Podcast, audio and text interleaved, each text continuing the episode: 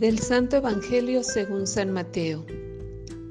En aquel tiempo Jesús dijo a sus discípulos, Pidan y se les dará, busquen y encontrarán, toquen y se les abrirá, porque todo el que pide recibe, el que busca encuentra, y al que toca se le abre.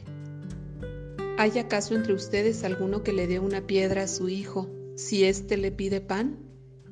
¿Y si le pide pescado, le dará una serpiente?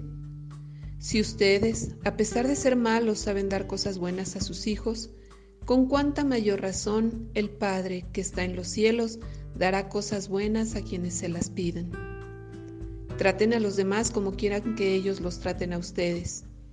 En esto se resumen la ley y los profetas.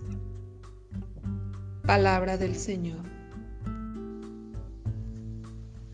Dice el Beato Santiago Alberione. Haz todo como si dependiera de ti, consciente de que todo depende de Dios. Así oró la reina Esther ante el peligro que amenazaba a su pueblo, los judíos. Ella, escogida por su belleza para sustituir a la reina anterior, para los persas era como un adorno más en la corte del rey. Nadie esperaba que hiciera algo extraordinario. Y Esther, consciente de su pequeñez, de sus limitaciones, se encomienda a Dios para convencer a su esposo de lo injusta y perjudicial que es la ley que aprobó.